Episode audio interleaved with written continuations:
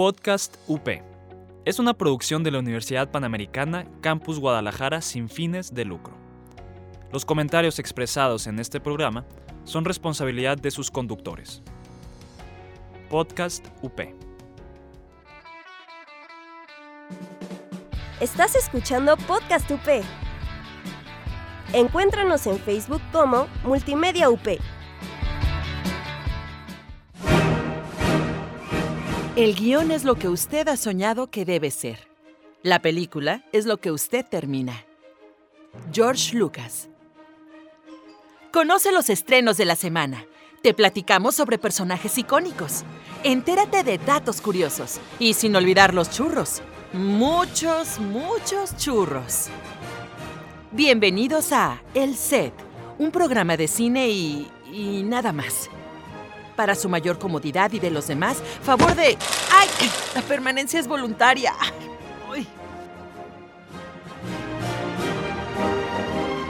Un escritor siempre debe tener esta, esa meta. Escribir es un viaje a lo desconocido, no construir un modelo a escala. Es la frase con la que comenzamos este programa de la película Adaptation o El ladrón de orquídeas, escrita por Charlie Kaufman y dirigida por Spike Jonze. Sean todos bienvenidos al set. Los saludamos a su amigo Carlos Labriano y me encuentro acompañado por Rodrigo Ochanam. Hola Rodrigo, ¿cómo estás? Bien, aquí listos para, para otra, otro de nuestros episodios y pues a hablar de, de, los estrenos de la semana. Exactamente, una sesión más y bueno, como bien dices, este, pasamos a nuestro primer bloque que son... Los estrenos de la semana. Los estrenos de la semana, sí, bueno, eh, comenzando, tenemos este, el estreno de esta nueva película escrita por, escrita y dirigida por Charlie Kaufman, pienso en el final. Así es, una película, la tercera película que dirige Kaufman. Él, como sabemos, bueno, ya vamos a hablar más adelante de él, de sus participaciones como guionista en otras, en otras películas. Pero aquí lo que retrata es una película bastante peculiar, que es como para el gusto de los que están familiarizados con el cine de Kaufman porque sí está bastante, pues en términos coloquiales podemos decir muy, muy loca. Eh, aparentemente es el viaje de una pareja a visitarlo a los padres de, de él, pero bueno, dentro de este viaje aparentemente es lineal y que simplemente sirve como para conocer y unir a la, a la pareja, pues se van dando diferentes situaciones en el, en el manejo del tiempo, en diferentes momentos de la vida de la pareja en la casa de los padres. Y es ahí cuando todo empieza como a, a cobrar el sentido de un guion propio del cine de, de Kaufman.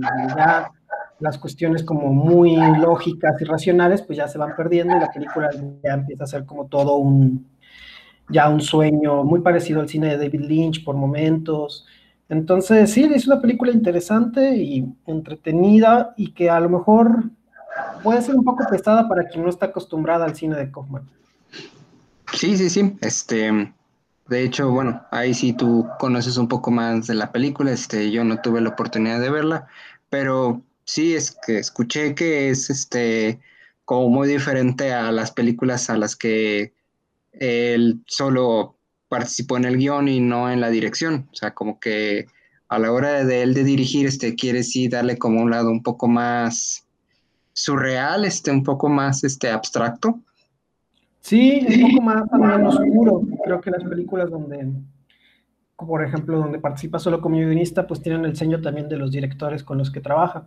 Aquí él es un poco más, este, contemplativo, más reflexivo, medita mucho más sobre diferentes ideas como la muerte, las relaciones de pareja, el, tiempo, todo este tipo de cosas, la vejez. Es una película muy reflexiva y que vale por sus ideas, por las referencias poéticas que tiene, pero sí, creo que quien busca una película así meramente entretenida, de, un viaje de pareja, no va a ser eso. Entonces sí hay que tenerle un poco de paciencia a, a la historia. Y no sí, esperar sí. que sea lógica también, porque no tiene mucha lógica ya hacia la parte final. Sí, sí, bueno, le hablaremos un poquito de él más adelante. Este, su cine en realidad nunca ha tenido como, nunca hay que buscarle una lógica. Este, simplemente son como viajes muy mentales. Este, hablaremos un poquito de una película que él tiene en donde literalmente se meten a la mente de un actor. Así es. Sí, bueno, este, ese creo que fue el estreno más fuerte que tuvo Netflix esta semana. Este, también en Disney Plus tuvimos el estreno de el live action de Mulan, dirigida por Nicky Caro. ¿Qué tal? ¿Tú, cuéntame, tú que tuviste oportunidad de, verla?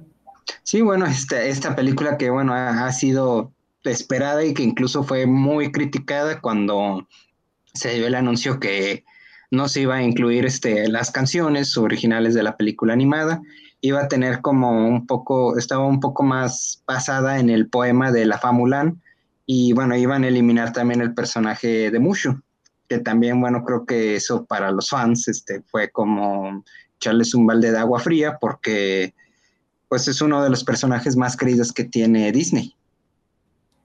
Así es, pues bueno, era uno de los estrenos fuertes de, este año, ¿no? Y que bueno, si no hubiera pasado todo esto de la, de la pandemia, pues hubiera sido en el cine quizá uno de los éxitos a los que le apostaba Disney. Y supongo que, bueno, tú me dirás cuáles son los, no sé, los méritos, lo que ves que sí destaca de la, de la película, lo que sí está de plano muy mal. Sí, este, creo que la película, este, como te comenté, quiso ser un poco más fiel al poema de la Famulán, y ahí fue como el error más grande. O sea, ellos eh, este, se pusieron un poco la soga al cuello al querer decir que, que era un poco más este, adaptada este, al poema, como ya bien dije, y en realidad si tú lees el poema y ves esta película, sí tiene como muchas incoherencias porque hicieron como una mezcolanza entre las partes, uh, las partes, este, algunas de las partecitas que tiene la película animada, un poco con el poema, también un poco con las películas de, incluso de artes marciales como eh, de Bruce Lee, de Jackie Chan, todas esas, incluso Jet Li, este, sale coprotagonista esta película, interpreta al emperador y creo que trataron de darle como una escena ahí de acción que en realidad está muy desperdiciado y ahorita mencionando las escenas de acción, este, creo que eso también fue uno de los problemas más grandes. Ellos al querer como este, decir que se iban a ver más reales eliminando a Mushu y eliminando a las canciones, tú ves todas estas secuencias de pelea y todas estas, incluso los diálogos se ven como muy forzados o como eliminan muchas partes muy importantes que en la película animada funcionan bastante bien, como es esta escena en la que ella toma la decisión que ella va a ir a, este, a suplir a su papá en el ejército y entonces tiene como toda esta secuencia en la película animada en donde ella se corta el cabello y en donde ella se va poniendo la armadura y todo. Aquí simplemente la eliminan y la ponen ya este, con la armadura y ya en camino al, ejército, que creo que eso este, fue un problema muy grande porque quitaron muchas partes que creo que funcionaban bastante bien en la película animada y no solo mucho. Ok, entonces parece que, bueno, por lo que veo también tiene como un corte más, quizá más adulto, ¿no? O sea, como que tratar de tener, que a lo mejor no es tanto para un público tan infantil. Sí, este, quitan mucha comedia, o sea, sí tienen como mucho, este, sí pusieron ahí uno que otro personaje ahí, este, como comic relief o como cómico ahí, pero pues quisieron hacerla más seria en este sentido al quitarle las canciones y a quitarle a Mushu y también las escenas de acción este, son un poco, pues no voy a decir violentas porque creo que hay películas más violentas que esa, pero creo que para un público infantil este, sí pueden ser un poquito este, muy violentas. Ok. Sí, yo creo que es una película que creo que no es el mejor live action de Disney, este, pero bueno, no, tampoco es mala, o sea, es una película pasable, este, es una película que pues yo se la recomiendo que vean si, y la critiquen ustedes mismos para ver qué piensan. Perfecto. Sí. Pues también tenemos estreno de serie, ¿no? Como The Voice, ¿no? La segunda temporada. Sí, exactamente, The Voice, esta, esta serie que trata como de estos este, crítica a los héroes de DC, tanto como de Marvel, este, que no son, ¿qué pasaría si ellos no fueran 100% perfectos como ellos no los venden? Incluso se burlan también como de todas estas campañas publicitarias de las películas y todo eso que han generado los superhéroes. Sí, yo tuve oportunidad de ver este, la primera temporada y me pareció bastante lograda, me pareció el manejo del humor, del sarcasmo, de todo como esta ironía. Sí, es una serie para público totalmente adulto, digamos, ¿no? Que eh, donde el tono está totalmente marcado hacia, hacia el público adulto. Y creo que lo que funciona ahí, pues es eso, ¿no? Como este burlarse y no respetar como a los héroes y no respetar como toda esta perfección o la imagen de que se suele idolatrar a los superhéroes, ¿no? Y no, para la segunda temporada supongo que continúa con esto, ¿no? Sí, exactamente. Veremos, de hecho, el viernes de cada semana este, dos capítulos nuevos este, durante todo este mes. Este, tuvimos, bueno, yo tuve la oportunidad de ver los primeros dos el viernes pasado. Eh, y sí, bien, es una temporada que viene incluso más recargada, este, con mucho más sarcasmo, mucho más humor negro, mucha más violencia. Este, si ustedes disfrutaron todo eso en la primera temporada, van a ver más en estos, por lo menos en estos dos primeros capítulos. Sí, recordamos que por Prime para que no la, tenga este, registrada en donde, donde puede verla. Eh, The Voice es por Prime Video. Sí, exactamente, es serie original de hecho de Prime Video. Sí, Amazon es. Y creo que es, este, me atrevería incluso a decir que creo que es la mejor serie que tiene incluso Prime Video en este momento. Sí, tal vez sea la más fuerte y la que más impacto ha generado. Y creo que también como la idea original y un producto que, que es bastante atrayente para, para el momento, y bueno, siempre estas como ideas irreverentes, pues funcionan, ¿no? Como burlarse un poco, y sobre todo ahora que está tan de moda el cine de superhéroes, y darle como otra, otra cara a eso. Sí, creo que eso es lo más interesante que tiene esta serie, y creo que esta segunda temporada veremos lo mucho más el doble de lo que vimos en la primera temporada. Así es. Se ve bastante esperanzadora. Y bueno, vamos a una breve pausa para pasar a nuestro siguiente bloque. ¿Te gustan los videojuegos? ¿Quieres hacer tu propio o solo quieres conocer la industria? Escucha el Rincón del Juego, donde hablamos acerca del desarrollo de los videojuegos. ¿Crees que el género K-pop es muy difícil de entender? Nosotros te lo contamos todo. Escúchanos en Corean Subtítulos. Eh, regresamos al segundo bloque para hablar del personaje de la semana. En este caso, por Pienso en el final, se lo hemos dedicado a Charlie Kaufman, que bueno, es guionista y también director. A partir de hace unos años se ha dedicado ya a dirigir también sus propios guiones. Sí, exactamente. Este, él empezó de hecho escribiendo guiones, como tú dices, comenzó con esta película que creo que fue un boom para su carrera, este, que fue ¿Quiere ser John Malkovich o Being John Malkovich? En como dice su título original. Sí, desde ahí ya se empezó a ver como la marca de los guiones de, de Kaufman.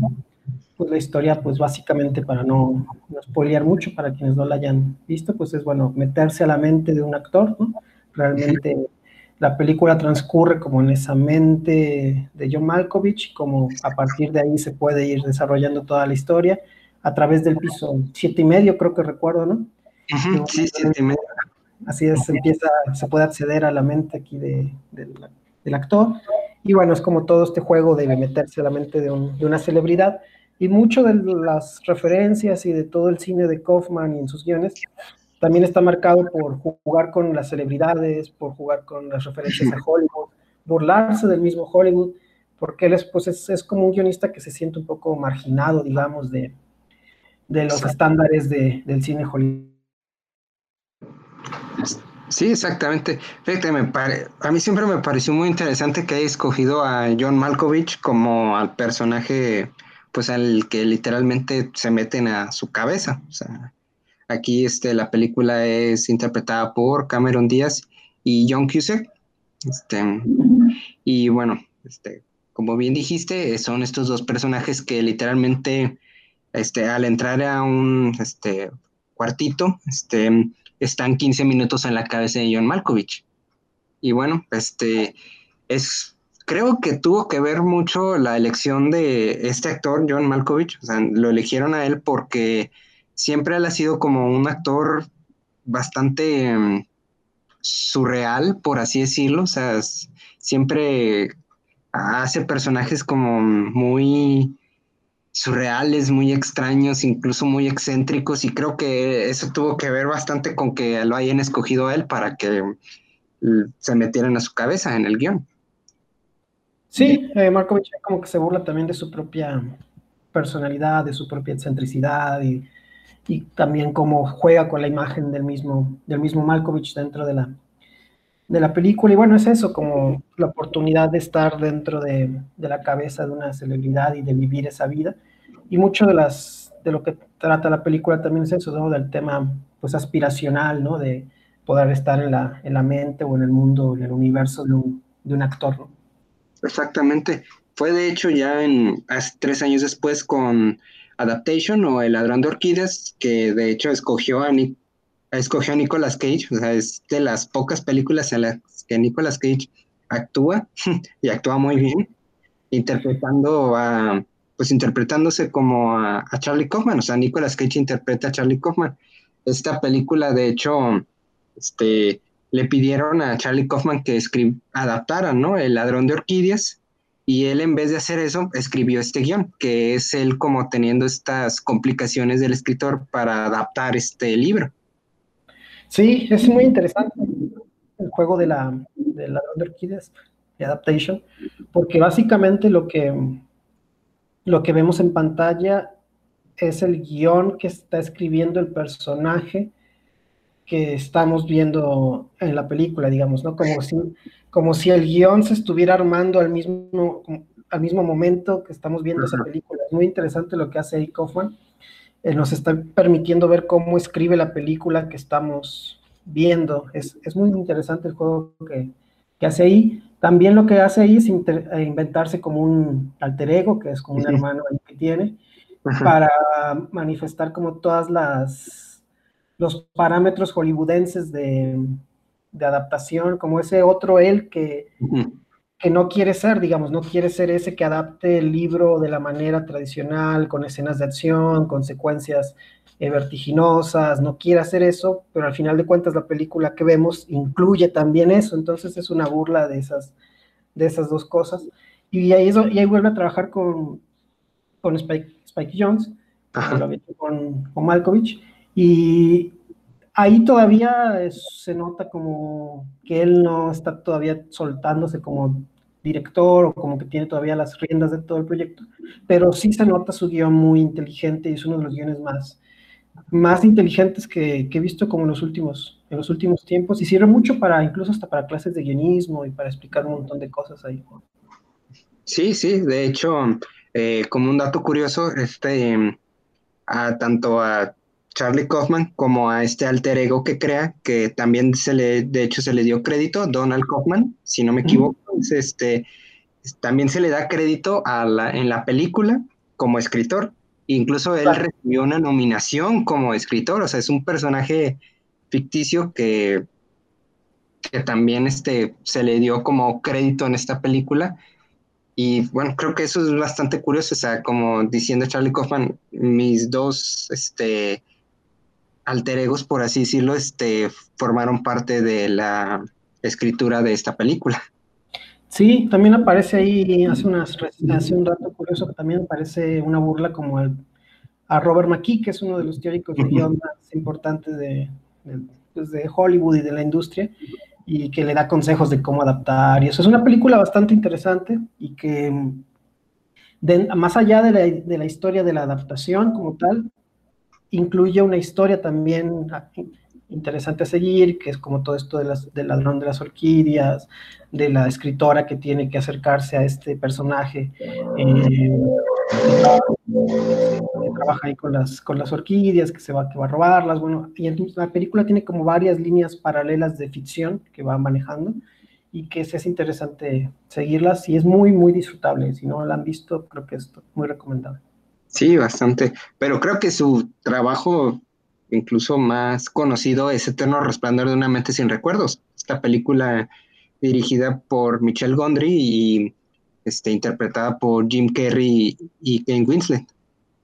Sí, es una película bastante eh, imaginativa. Creo que ahí se, se unen ambos talentos, la, la capacidad visual de Gondry como para crear estos universos que se van armando, desarmando, como todas estas, eh, como todo muy artesanal dentro de la película, eh, y al mismo tiempo el genio de Kaufman como para, para generar este guion de una de un romance, de una, una película que parece una, una, típica película romántica, pero que eh, trata el tema de la memoria, de los recuerdos y cómo a veces para podernos deshacer de un dolor sería bueno olvidar quizá y borrarnos todos los recuerdos de esa persona.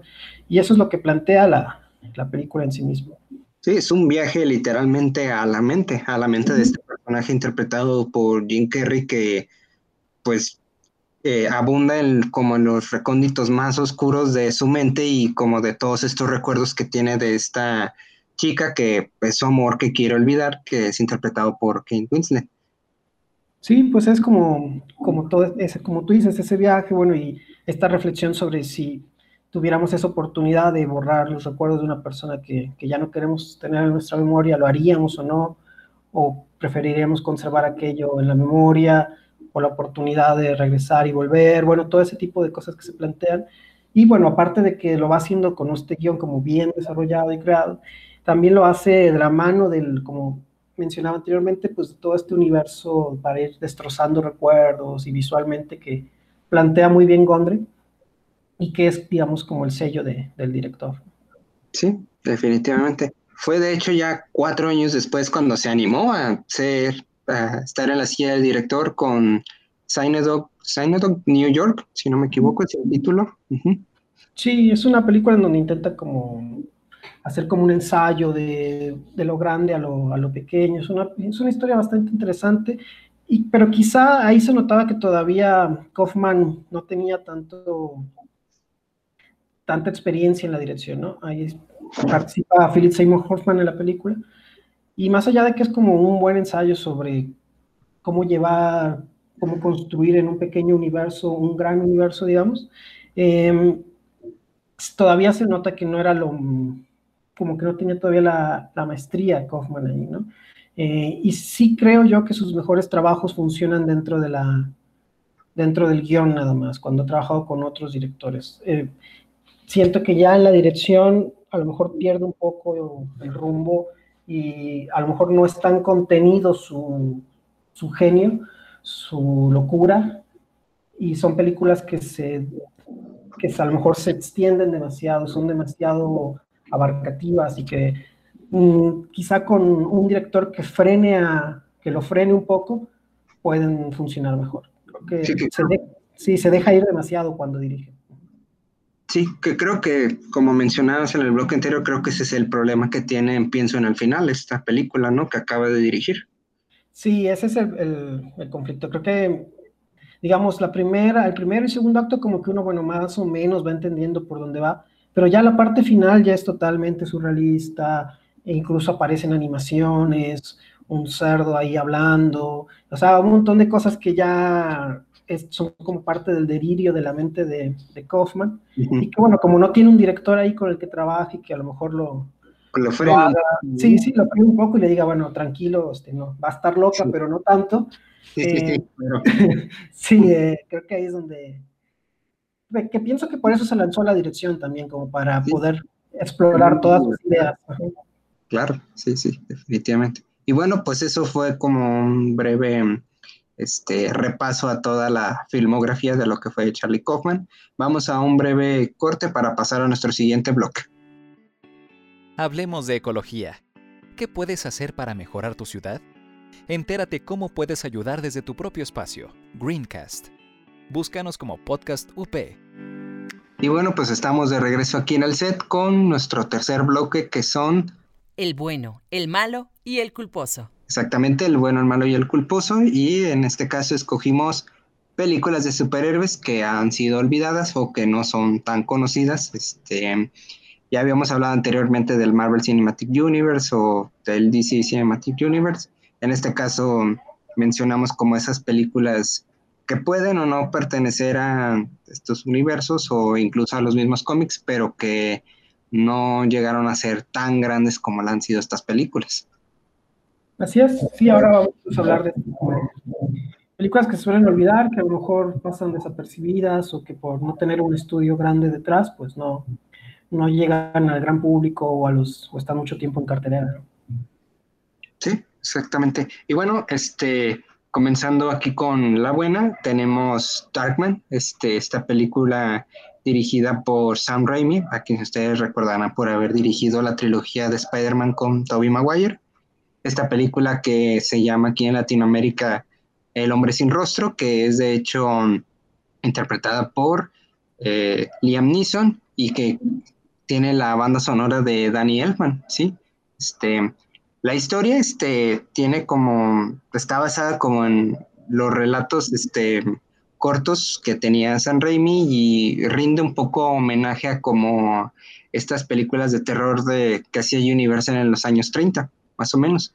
Y bueno, este, también como dato un poquito curioso, este, los hermanos Cohen ahí este, fueron formaron parte también un poco del guion de esta película, que trata como de este científico que está como eh, tratando de crear como una nuevo tipo de este, cura para todas esas personas que sufren quemaduras y, este, y todo eso.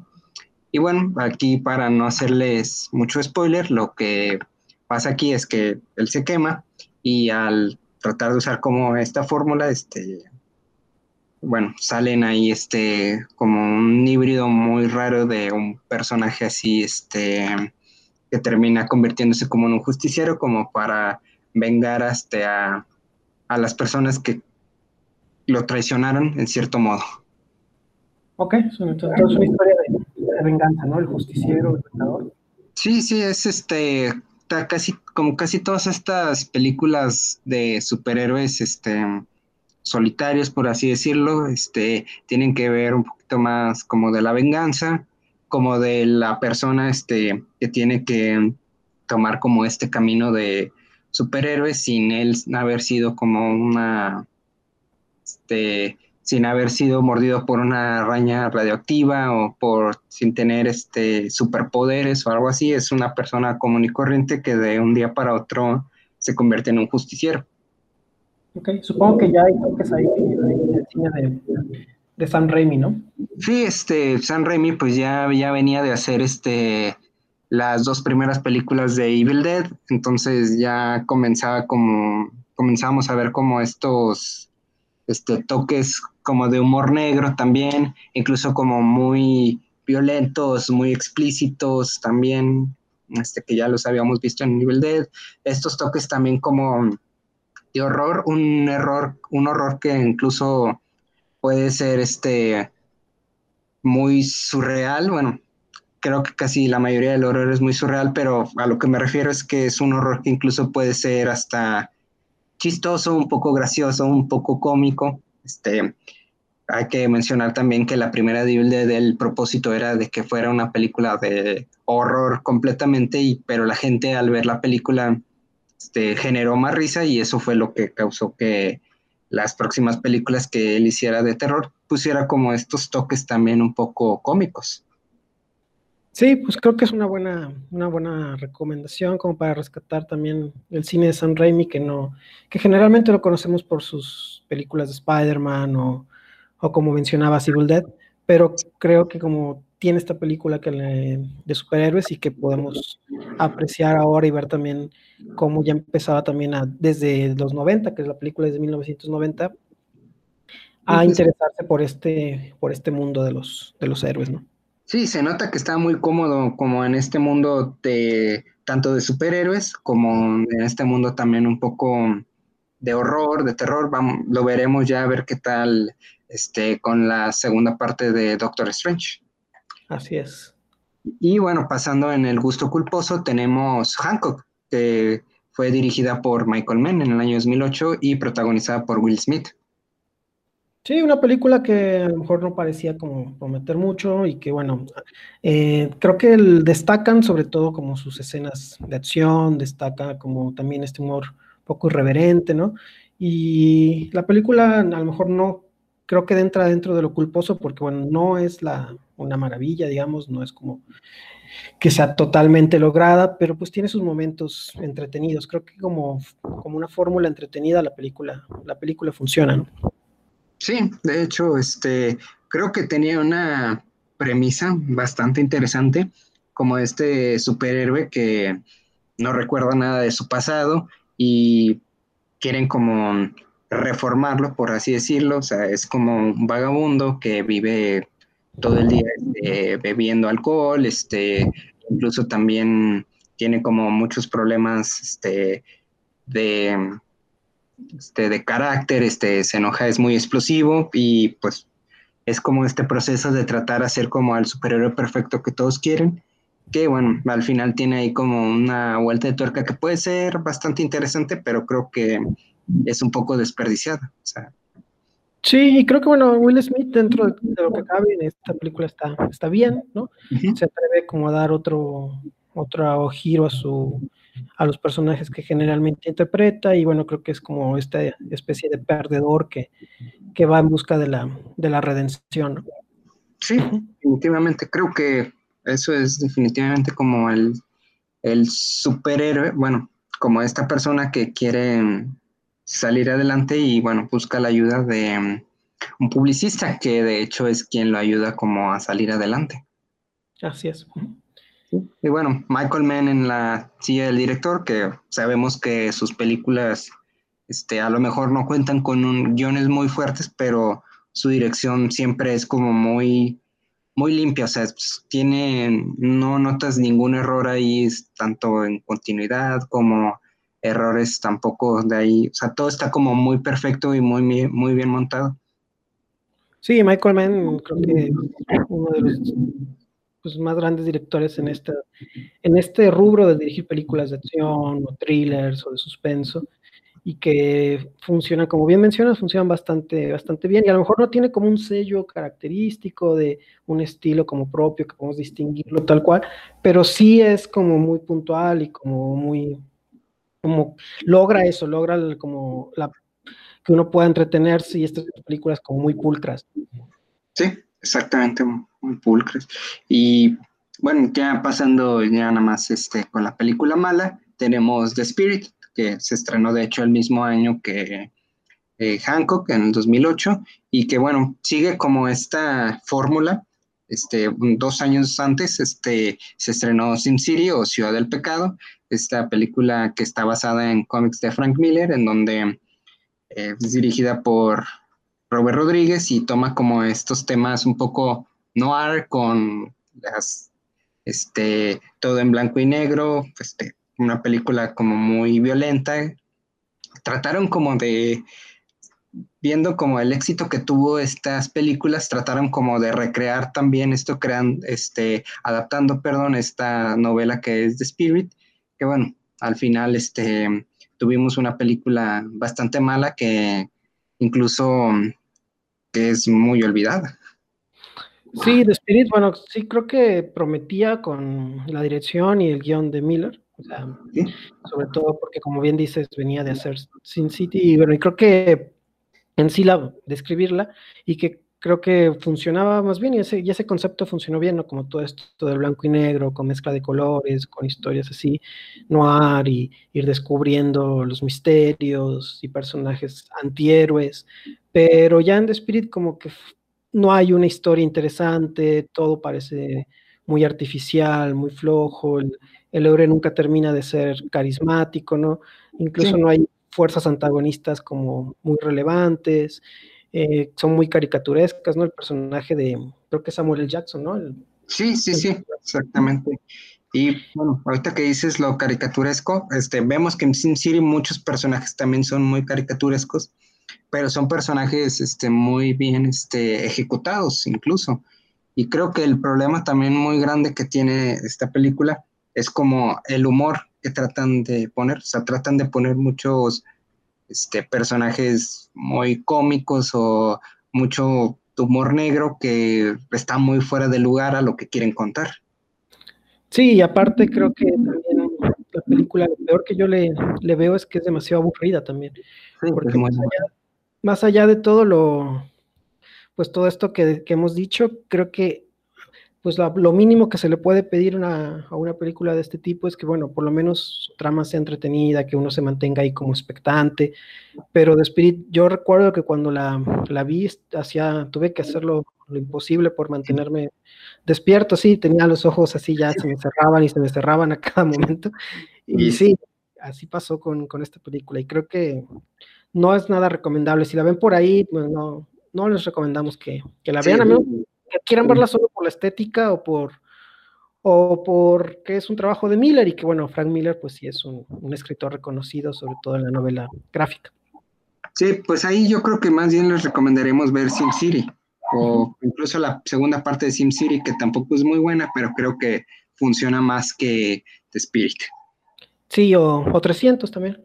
O incluso 300, exactamente. Así y bueno, pues hemos llegado al final de nuestro programa. Nos despedimos, no sin antes invitarlos a que visiten nuestra página de Facebook, el set Podcast UP, y que también nos busquen en Instagram como el set-up. Que estén al pendientes de las plataformas de Spotify y iTunes y no se pierdan de la gran variedad de programas que tiene Podcast UP. Se despide de ustedes. Rodrigo Chanampe. Y Carlos Laureano. Es imposible hacer una buena película sin una cámara que sea como un ojo en el corazón de un poeta. Orson Welles. Hemos llegado al final. Espero que hayan disfrutado la función. El buzón de quejas y sugerencias está abierto de sábado a domingo de 4 a.m. a 6 a.m. Nos vemos pronto.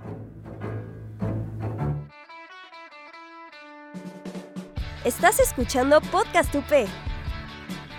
Encuéntranos en Facebook como Multimedia UP. Podcast UP. Es una producción de la Universidad Panamericana Campus Guadalajara sin fines de lucro. Los comentarios expresados en este programa son responsabilidad de sus conductores. Podcast UP. ¿Siguen ahí? ¡Ay, váyanse a casa! ¿El podcast ya terminó? ¿Qué esperaban? ¿Una escena postcréditos?